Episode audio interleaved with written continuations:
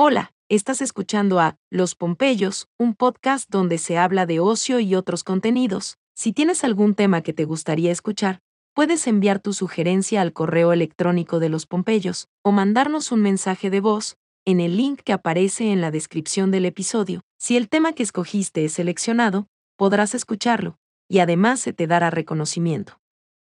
Iniciamos el podcast.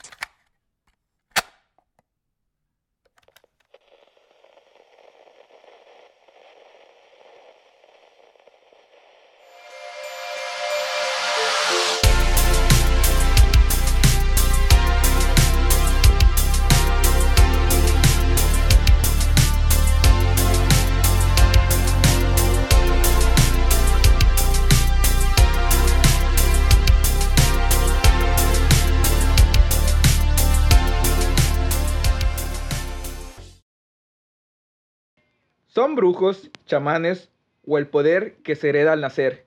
Personas capaces de transmutarse en animales. El nombre que adquieren estos seres significa oculto o disfraz. Estamos hablando de los nahuales. La transformación de los nahuales casi siempre sucede en la oscuridad, debido a que el Señor de la Noche, Tezcatlipoca, los protege. En este episodio de Los Pompeyos invitamos a la arquitecta Priscila Ramírez para que nos platique sobre las vivencias que, que tuvo su abuelo con estos seres. Iniciamos el podcast. ¿Qué tal, Pompeyos? ¿Qué tal? Aquí estamos presentes. Mi nombre es Dager. Aquí nos acompaña nuestro amigo. Eh, Mario Alberto, hola a todos. Este, esperemos que les guste el, el podcast de, de- de esta emisión. Así es, pues esperamos que, que sea de su agrado y vamos a hablar de un tema un poco curioso, algo paranormal, se podría decir. Y con ustedes, la invitada especial del día de hoy, la arquitecta Priscila Ramírez. Hola, buenas noches. El día de hoy vamos a hablar sobre un tema un poco paranormal. Así es, este, ella nos va a contar las vivencias que tuvo su abuelito con estos seres em, pues, mágicos, los nahuales, los brujos. Este, cuando quieras iniciar, Priscila. Bueno, este. Mi abuelo, él fue soldado cuando estaba todo esto de la revolución y en una de esas decidió desertar. Él era originario de Yucatán, así que volvió a su tierra. Él, junto con dos amigos, formaron un grupo, un grupo de trío y se dedicaban a tocar en los pueblos. En una ocasión llegaron a un pueblo del cual no se acuerda el nombre y su música gustó tanto que unas hermanas lo invitaron a quedarse. Él en ese momento lo, lo tomó bien, se quedó con ellas, sus amigos decidieron seguir su camino. El tiempo pasó, él no parecía percatarse de lo que realmente pasaba, o sea, en qué situación se encontraba. Poco a poco fue perdiendo la noción del tiempo, un día, una semana, un mes, realmente no sabe cuánto tiempo pasó en este lugar. Hasta que un día los mismos pobladores se acercaron con él a hablar, a ver que si estaba bien, Ok. por lo que él, este, para él, no había, todo pasaba con normalidad, no, no notaba algo extraño, hasta que la gente insistía, ¿realmente estás bien? ¿Te das cuenta, o sea, con quién estás? Sí, o sea, ellas lo trataban súper bien, eran tres hermanas. Le daban de comer, lo vestían. Lo curioso es que en las noches era una típica vivienda maya de palitos de bajarete, donde en el fogón, que era la parte principal de la cocina, al ser bueno, caer la noche colgaban hamacas y lo acostaban a dormir. Y le decían que solo se recostara y esperara al día siguiente. Lo curioso es que él no se daba cuenta de lo que realmente ellas hacían hasta que la gente le insistía, ¿estás seguro que estás bien? ¿No has visto algo extraño? Y él pensando se dio cuenta que sí realmente pasaba algo extraño con ellas. Al caer la noche ellas lo acostaban a dormir y frente al fogón había unas piedras. En esas piedras ellas pues daban unos tres saltos y so- dejaban su cabeza. Órale. Ellas dejaban su cabeza sentadas a la orilla del fogón y se convertían en animales. ¿Qué Al tipo principio, de, pues de animales? O sea, sea, no, no te...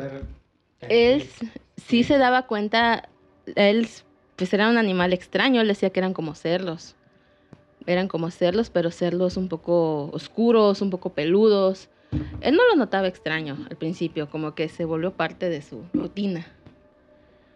Perdón que te interrumpa, pero para, para entrar un poquito más en contexto, ¿en qué lugar fue que, que sucedió esto? Mm, el lugar, él era originario de Sotuta, en Yucatán. Sotuta, Yucatán. De Ok, Sotuta, así que fue en los alrededores de esa zona. Ok.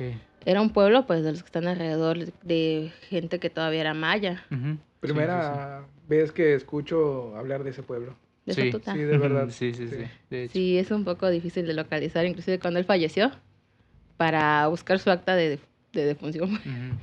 Fue un viaje, tienes que preguntar a la gente si alguien sabe de Sotuta y te van guiando, te van guiando y hasta quedas con él. Está como Ok. escondido. Sí, Sí, sí, sí. tienes Órale. que, no están los mapas muy fácil. Un lugar entonces mágico. Son de esos lugares ahora sí que olvidados y donde las cosas pues pasan, ¿no? O sea, es común. La brujería y es un tema pues muy normal, De diario. o sea. de diario. Y sobre todo, pues las, eh, como tú comentas, es como está muy escondido el, el- el poblado, pues este, me imagino que las leyendas o los mitos o los este, entes mayas siempre están presentes en ese tipo de pobla- poblados.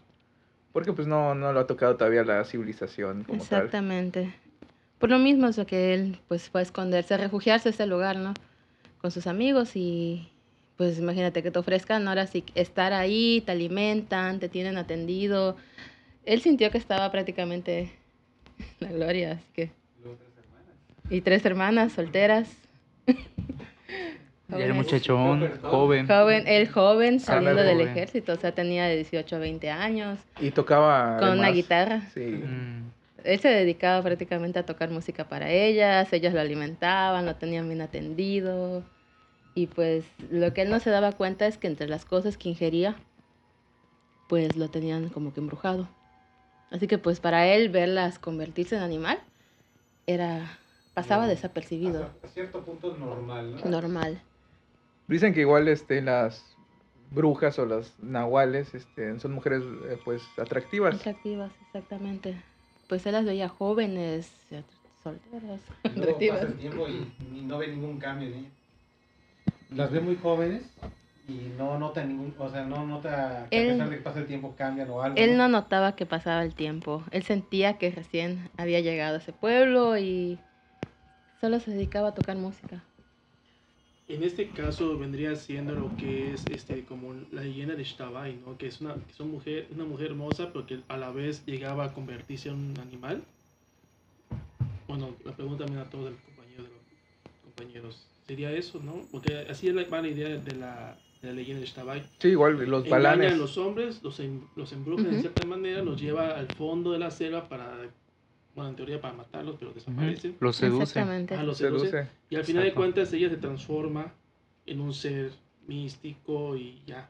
Al igual chivo igual se transforma en, en el animal. Sí. Pero fíjate exacto. que el mito de Ishtabai habla de hombres que son de alguna manera malos jefes de familia, o sea, que engañan a sus esposas, que son borrachos. Entonces, en cambio, aquí estamos hablando de un hombre, Nahual.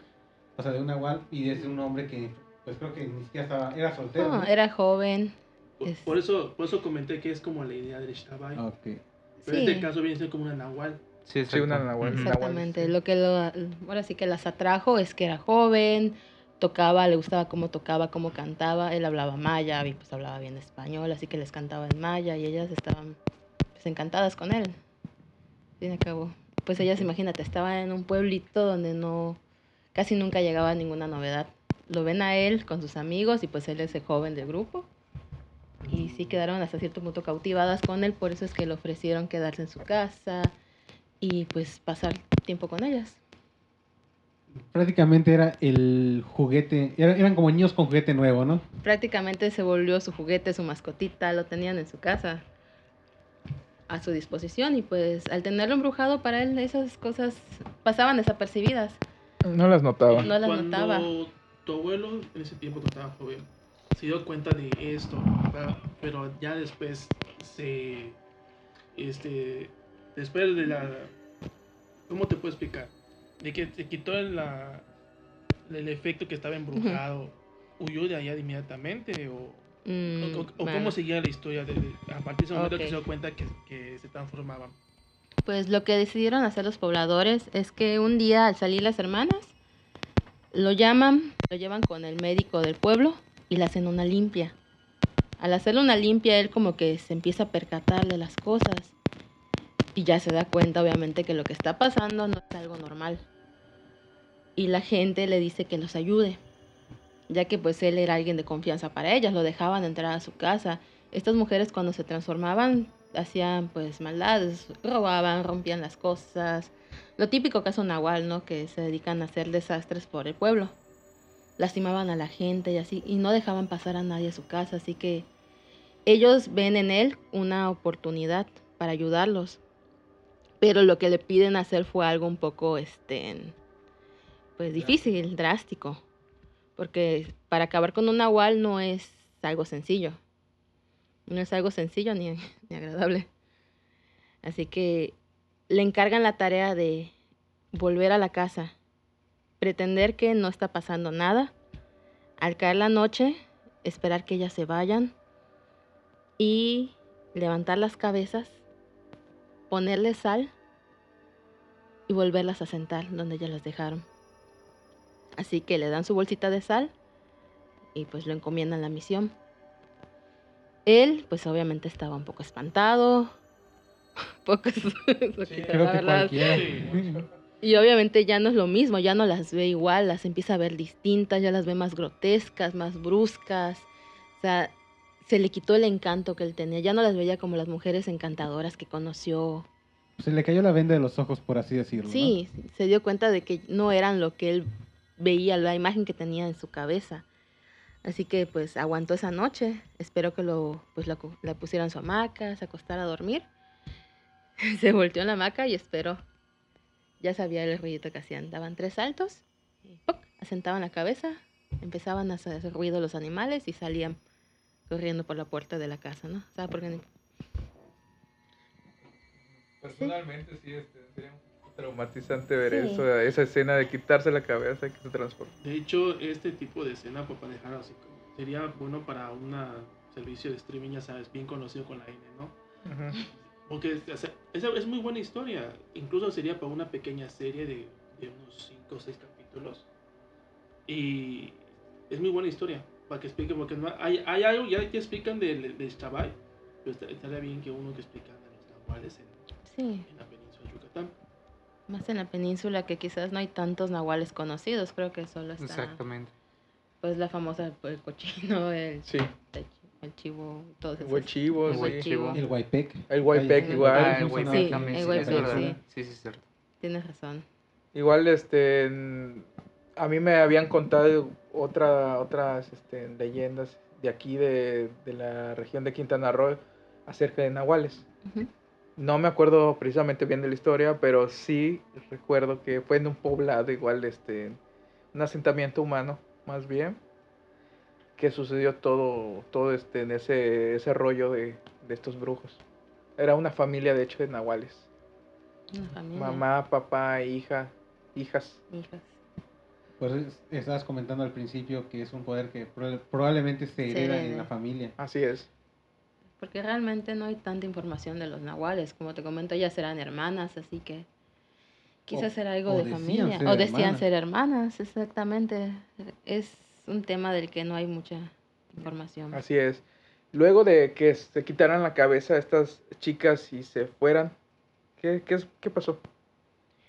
Pues él esperó que pasaran unas horas para que, por si volvían en ese inter, porque a veces no se iban toda la noche. Tenían que volver antes de que amaneciera, porque si no vuelven, no, no, este, no recuperan su forma humana, se mueren. No sé si lo saben ese, as- ese aspecto. Así que él esperó que pasaran unas horas. Al ver que no volvían, pues tomó su saquito de sal que le dieron. Pues agarró valor, levantó cabeza por cabeza y les untó Sí. sal. Les untó sal a- donde está el cuello, ¿no? Prácticamente donde se desprende la cabeza. y las volvió a dejar en su lugar, tratando de que no se viera que se movieron las cabezas. Volvió a su hamaca, se acostó y esperó que amaneciera. Y al amanecer venían haciendo como siempre su, su alboroto, ¿no? Azotando las cosas y con toda la confianza del mundo, ahora tenían que dar otra vez tres vueltas, pero esta vez en forma de animalito. Al dar la tercera vuelta se transformaron en humanas y quisieron colocarse su cabeza en...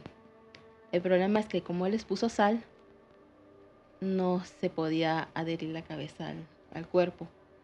Por lo que los cuerpos, los puercos, perdón, los cuerpos comenzaron a caminar y hacer alboroto tratando de pegarse la cabeza y no podían.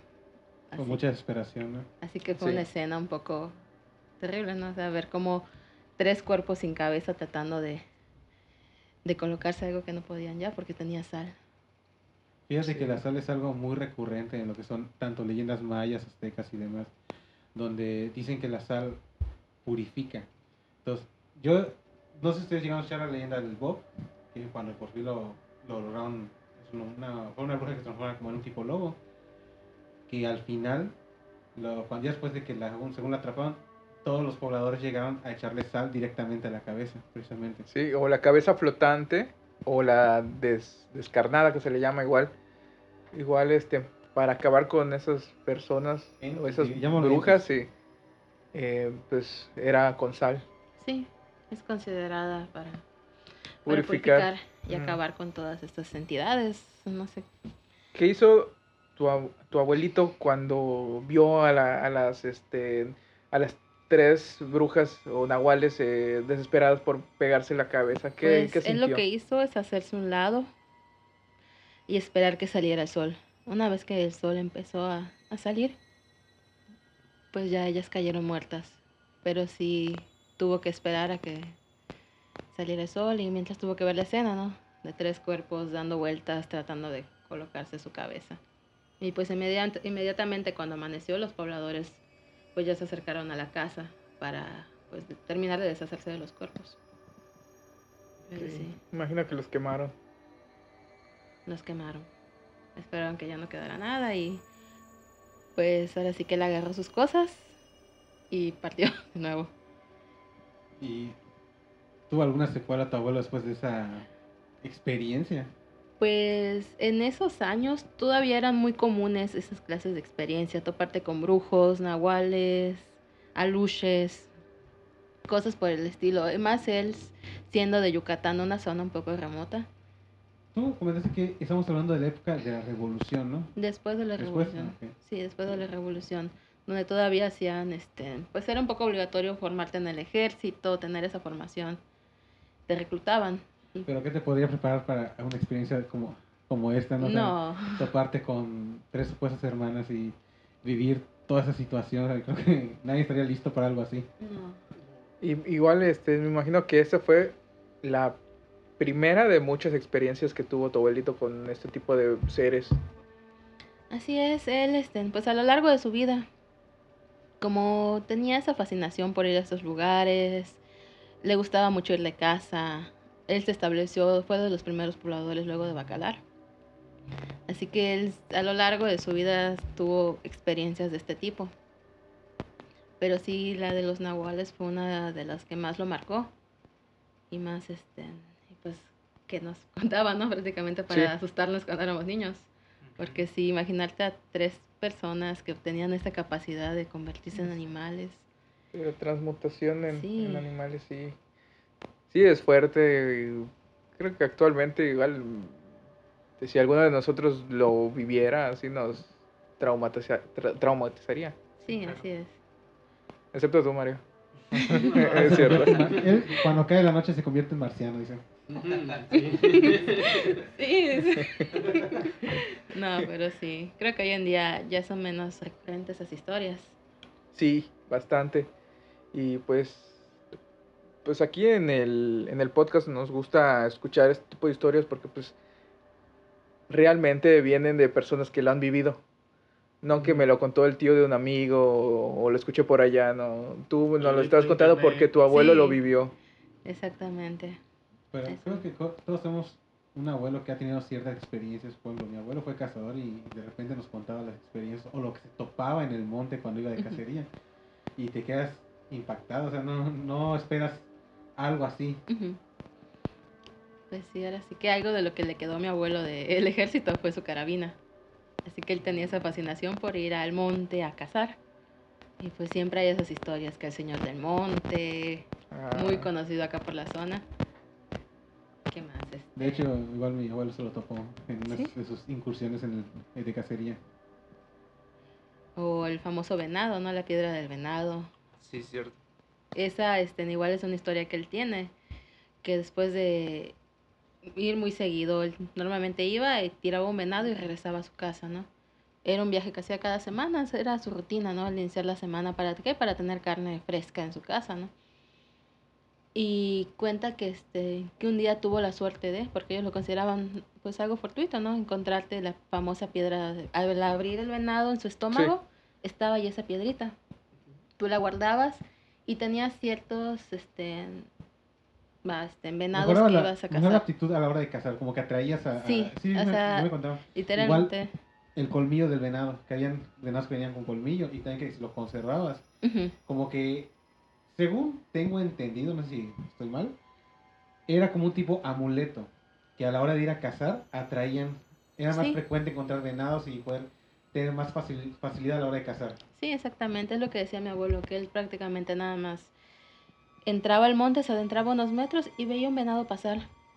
Y se quedaba hasta quieto, decía, prácticamente esperando que tú lo tú le dieras un tiro.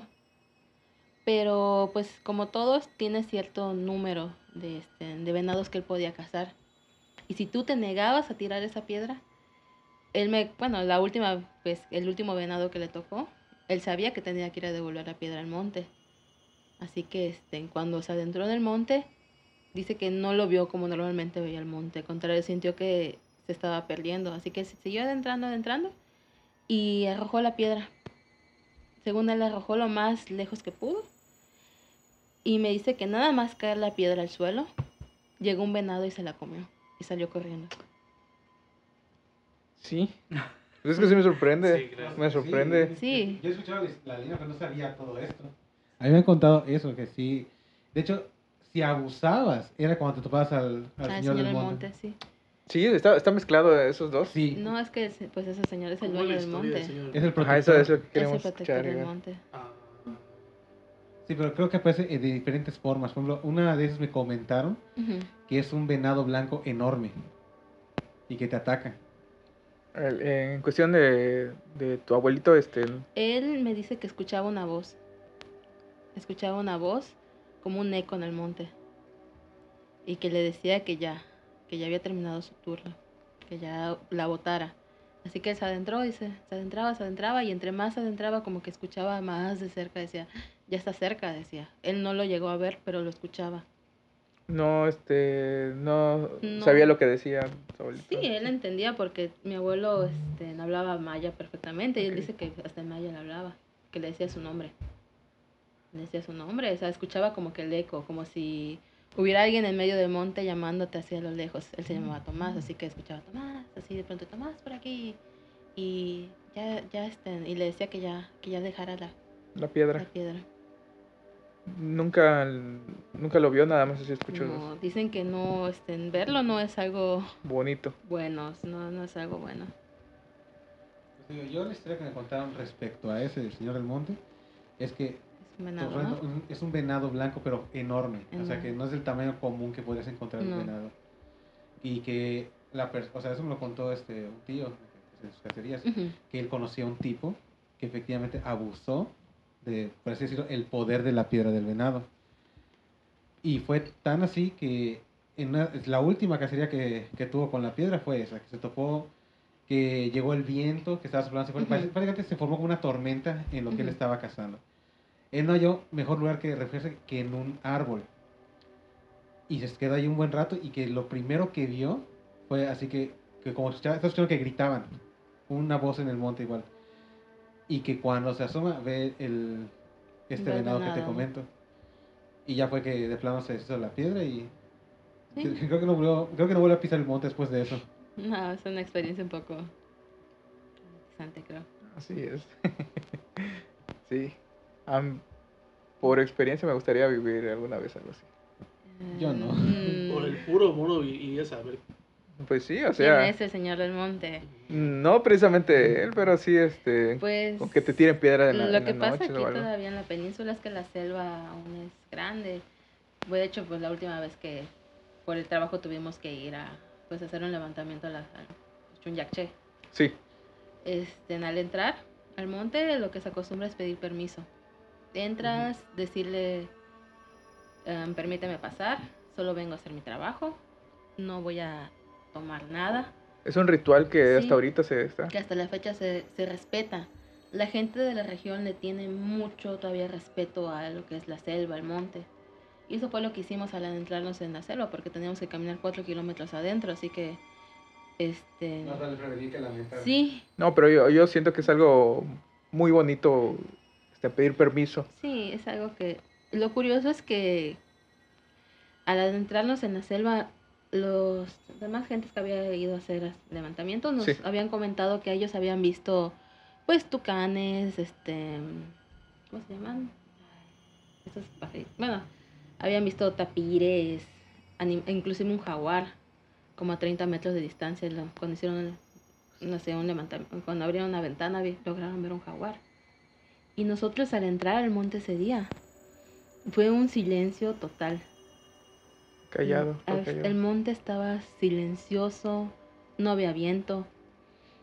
Era algo extraño porque tú al adentrarte en la selva esperas, puedes ver, no sé, algún movimiento. al- había, de hecho, había este, distintos tipos de culebras en ese lugar. Y Nada.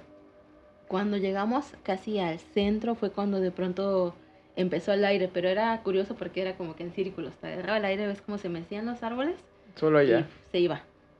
Por ratos nos acompañaba ese movimiento.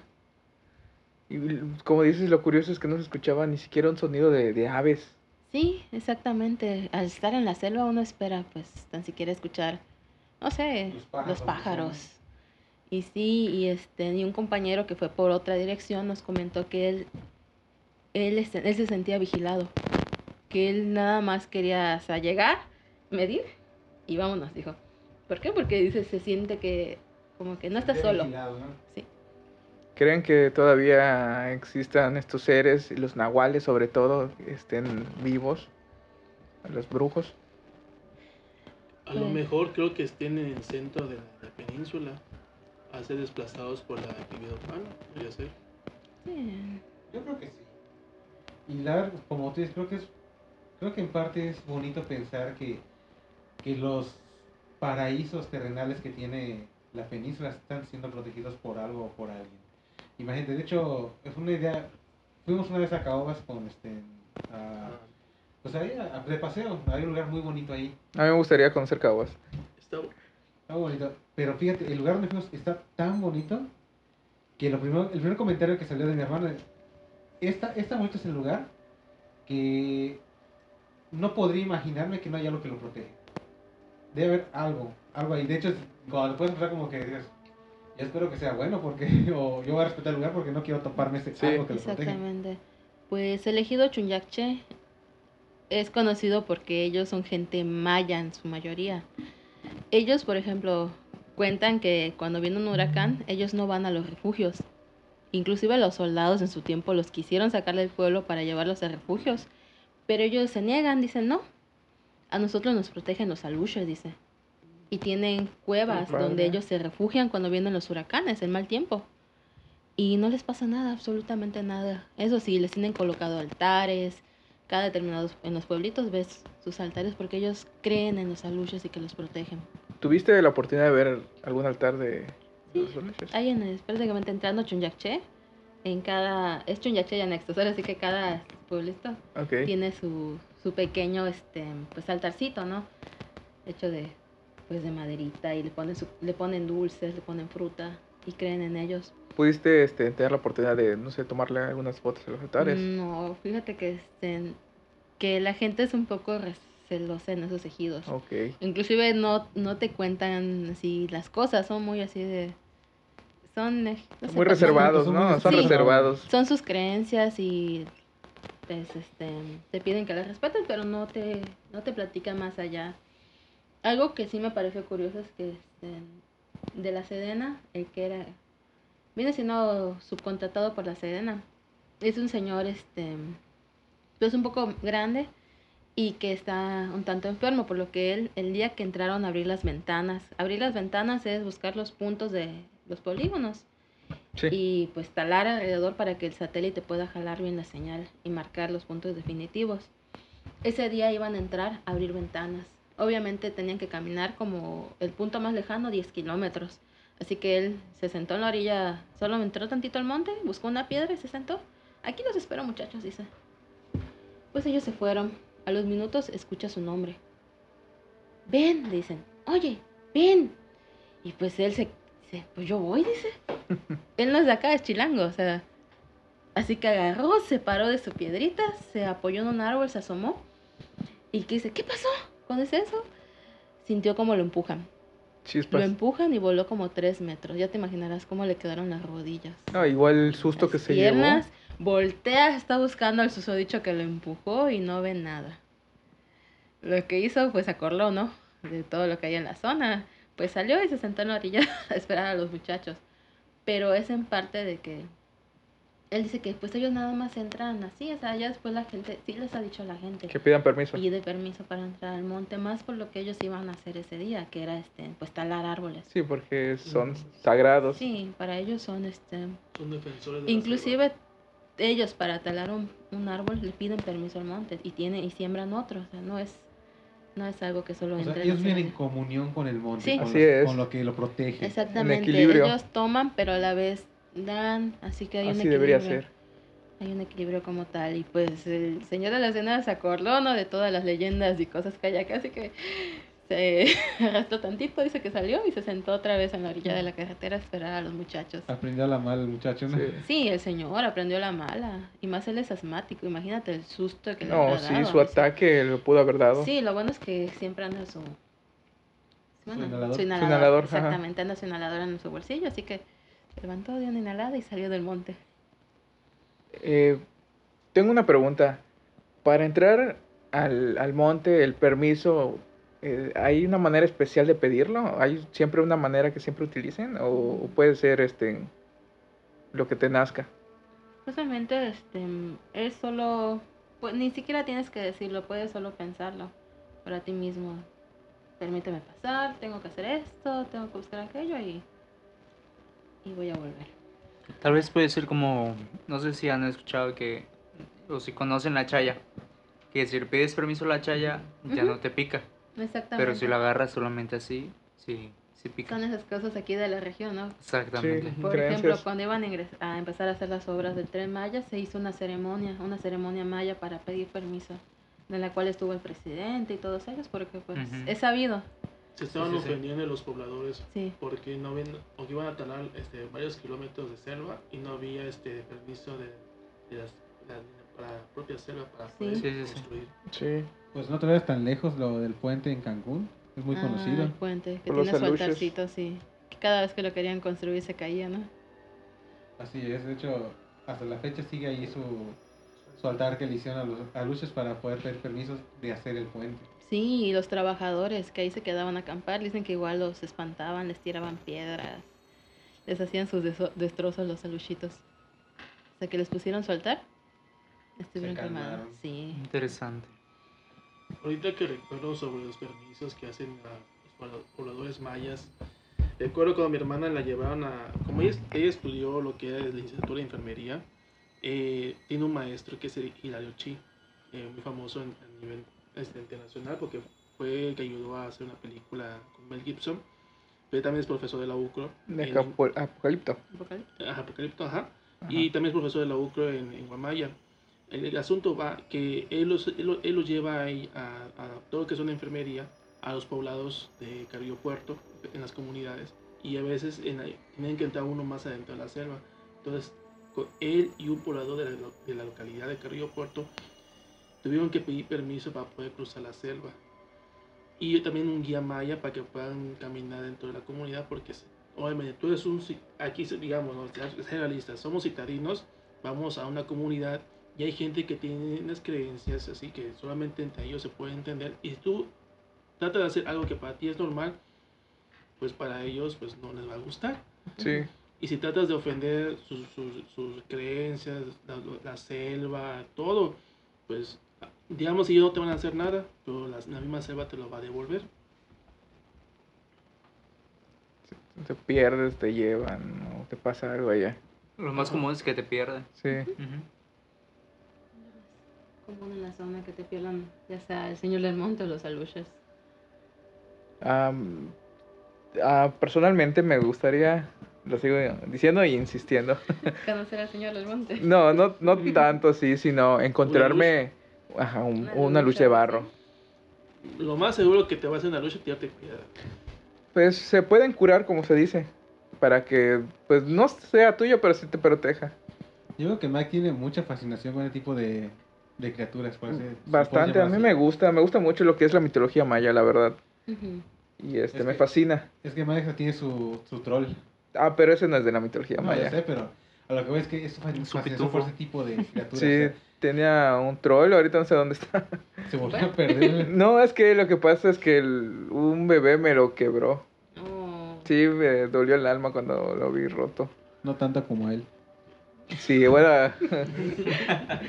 Pues sí, la A verdad. veces que se ofendió, mejor se escondió. Ya no te quiere ver ahorita. Exacto. Ahí debe estar. es Ahí debería no, estar. No, Mike, no me cuidaste.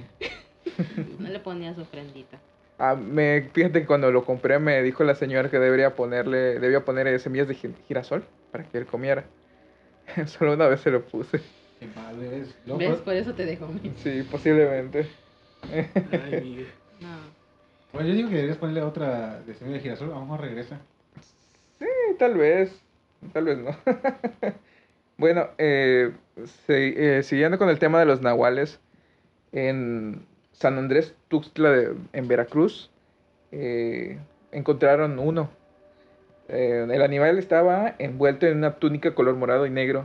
Sin embargo, el grupo de protectores de animales dice que, que no era un nahual, sino un, un perrito que fue utilizado como sacrificio para, para estos meses de, de la Primera semana de abril. cuarentena, sí, la cuaresma, cuarentena, Cuaresma. disculpa, cuare- cuaresma. Sí vieron este en la nota, Sí, yo sí lo alcancé a ver. No, hecho, yo no. Fue gracias a, a Jonathan. Sí. que nos- nos avisó. Es una era una túnica morada con negro y adentro de esa estaba un, un perro, un perro eh, Algo un parecía, perro. parecía un perro. Parecía un perro. Sí, eh, lo curioso es que hay video, como dicen ellos, donde una persona Es está... que está medio en- acostado como en forma de, fe- de fetal y medio peludo. Sí, sí, pero lo, lo raro es que dicen eh, que no se ha descompuesto, que se le cayó el pelo y quedó como brilloso la piel. Acartonado. algo así. Acartonado, Es sí. que, de hecho, ya la gente o los pobladores de esa región referían que ya tenía más de una semana en ese lugar y en el mismo estado. O sea, y sabemos bien, o sea, no, no hay que ser, no hay que ser este, nada o algo para ver que un, un cuerpo en descomposición, pues al tercer día ya hiere o huele feo. Y este no. Ese llevaba varios días y nada. O sea, ni siquiera de- desprendía algún olor fétido o algo, o sea, nada. Y, y la gente pues se acercaba, literalmente estaba a centímetros de, pues, de lo que parecía un perro y ni siquiera sentían algún olor fuerte de descomposición, nada, nada, simplemente pues estaba ahí. Interesante. Sí, en esa zona fue algo muy, muy sonado, hace como una semana más o menos. Sí, más o menos reciente. Ujú, es muy reciente. Y pues a partir de eso, pues van chamanes al lugar, pues a, a dar un veredicto para ver si realmente es de verdad. Y hubo uno en especial que, que refirió que lo conocía. Y hasta él, pues se puso así un poco, bueno, se ve en el video que se puso un poco triste, melancólico, y pidió a las autoridades que, que levantaran el cuerpo y lo enterraran, porque para él sí era un, un nahual, y, y sí lo conocía. Era alguien conocido para él. Exacto, él, él decía que sí, que sí, pues era una persona, un conocido de él. Desde ahí, pues ya no se volvió a, a- a ver nada. De hecho, hay, un- hay varios videos que los pueden buscar en Facebook, ¿no? en YouTube. Y ahí pueden ver la, la imagen de, de este animal. No, y aparte, este, pues en el estado de Veracruz, pues tienen a Catemaco, que se da mucho la brujería, la santería y otras cosas que, que ahí este, practican. Y pues, este, pues no es, no es No es tan raro raro, que, que pasen este tipo de cosas o se vean este tipo de cosas. Sí, sí, sí, eso sí. Llegaron a ver por qué murió. ¿Qué fue? Pues a lo que referían los lugareños era que eh, este mm, le ganó el de el- la mañana. O sea, no alcanzó a llegar, regresar. exacto. Sí. Sí, sí, sí. Y por eso comentaba Mike de la túnica que traía. Los mismos lugareños y también los, los chamanes que fueron decían que era una túnica que él traía. Que con eso se tapaba y pues ya no lo veían. Mm. Pero por eso es que sí traía eso. Porque muchos decían eso, que, que fue parte de un ritual o todo eso. Y que por eso estaba envuelto en la tela. Sí. Y que estaba quemado el perro, pero, o sea, si Ujú. estuviera quemado, igual la, la túnica hubiese estado también Quemado también. calcinada Ujú. o algo así. Y otra cosa que, que tenía es que tenía tres fosas nasales. No tenía dos, no como Ujú. cualquier animal que tiene dos. Sí. Ese tenía tres fosas nasales. Ese sí era, y se veía, era, era muy evidente porque pues el cuerpo ya estaba, no estaba en descomposición, estaba acartonado, o sea, se veía como si se hubiera Como secado. si hubiera disecado. Ajá, Sí. sí, secado. No era, no se estaba pudriendo, no había gusanos, no había nada. Simplemente se acartonó el, su, su, su cuerpo. Y mostraron igual la primera foto donde tenía pelo. Sí, pelo. también. Y muestran la foto donde se le cayó el pelo completamente. Pero pues como dice él, no, no está pudriéndose el, el- la carne Si ni estuviera nada. momificándose. Ajá, exactamente, de hecho. Pero pues eso lleva bastante sí, es un tiempo. proceso que lleva Exacto. años. Sí, sí, y eso habían pasado a lo mucho cinco días, Wow. que referían los lugareños. Sí, fue algo Muy extraño. muy extraño, sí, en ese lugar. Cambiando un poco de tema, este hay un son, son mitos urbanos. Ya que este, estamos contigo, que eres arquitecta, eh, los mitos eh, urbanos son estos. Según a la construcción de puentes, se dice que meten cadáveres dentro para que queden firmes. ¿Qué tan cierto es? ¿Qué tan cierto cierto. es? ¿Cuántos, este, Cuando el chalán cae cuántos la... chalanes des- desaparecen en la mezcla? en el colado de la obra. Exacto. Este, pues sí, es más que nada un mito. En Estados Unidos creo que se dio mucho lo de los edificios vivos. No sé si hay películas al respecto, inclusive. A ver, cuéntanos. donde este, cuando hacían la construcción de la obra para que ésta tuviera un alma este, y que lo mantuviera pues firme, sacrificaban a personas y las metían ahora sí que en los pilotes de la Chispas. construcción.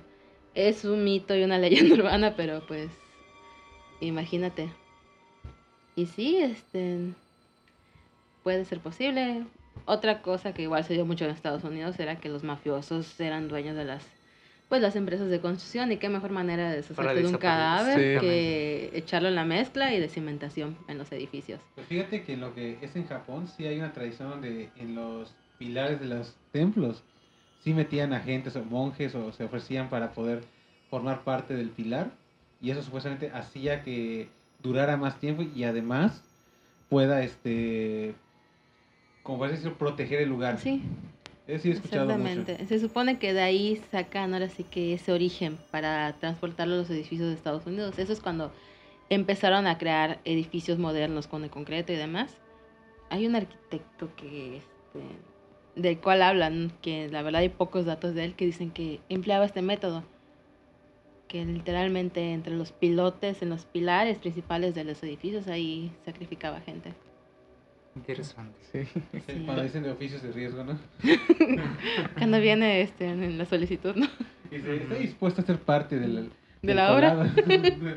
Cuando quieres que tu obra quede perfecta y la embrujas. También hay otro, otro mito, pero es en el Estadio Azteca. Ujú. Que también los cimientos del Estadio Azteca están, tienen este, de cadáveres de los albañiles. Según tengo entendido que ese es, ese es otro mito urbano. Yo me acuerdo que sí se hizo viral Una algo- foto. una foto sobre un puente donde habían ataúdes. Así es, así es. Ajá. Ese sí se hizo muy viral. Y Estaban yo dentro. creo que esa foto reforzó todo el mito de, Sí, de los cadáveres. Y Pero- Ajá. Bueno, eh, salieron a desmentir y que fue porque ya no había espacio. Y entonces, Y hablando de puentes, también existen los llamados puentes del diablo. Que tam- bueno, eso, eso ya remonta a la, más a- no al siglo XX, sino más atrás. Que había problemas para construir algunos puentes. Entonces, este, tenían que.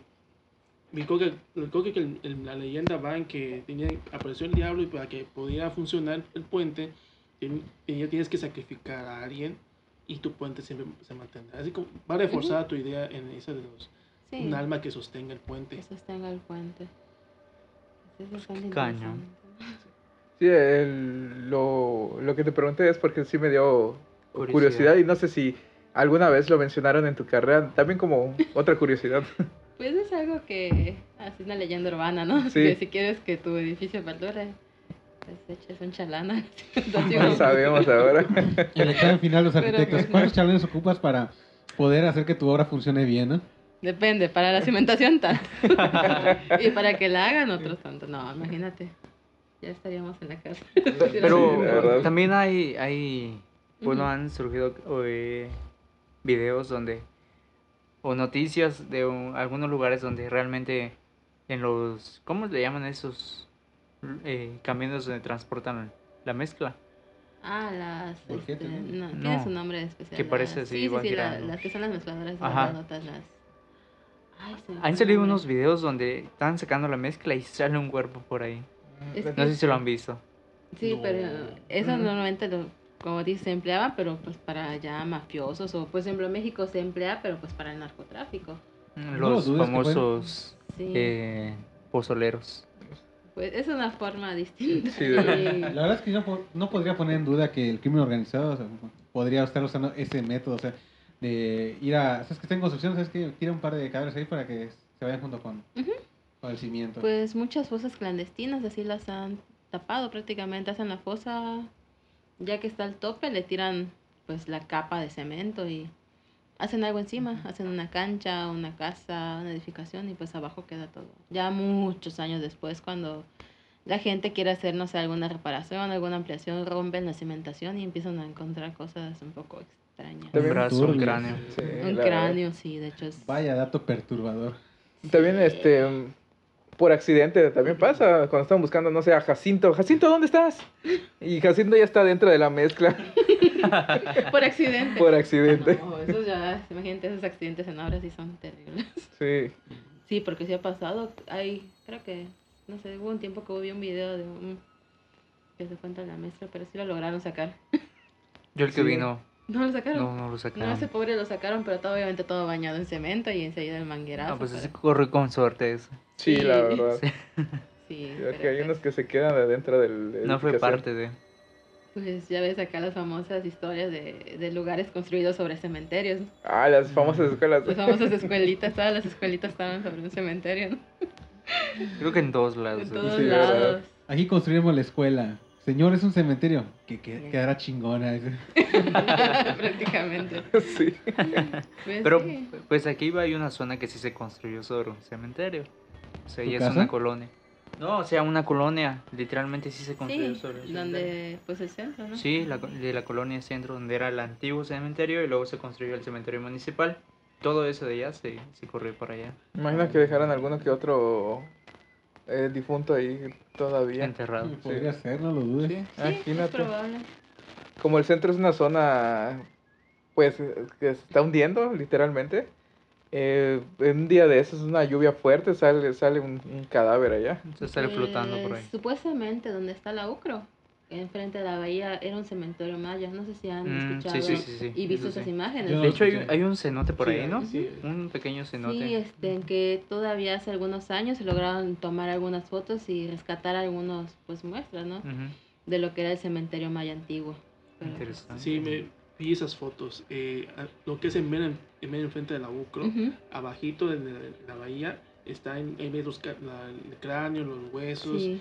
Entonces, según en la- la- la- lo que están explicando los, los profesores, es que esa, esa zona, este, para que se podían despedir de, su- de sus, sí, creo que de, van a salir a cazar o, o salir con el bote, Ahí ponían sus ca- en la mera orilla en la casa y tenía enfrente lo que eran los huesos.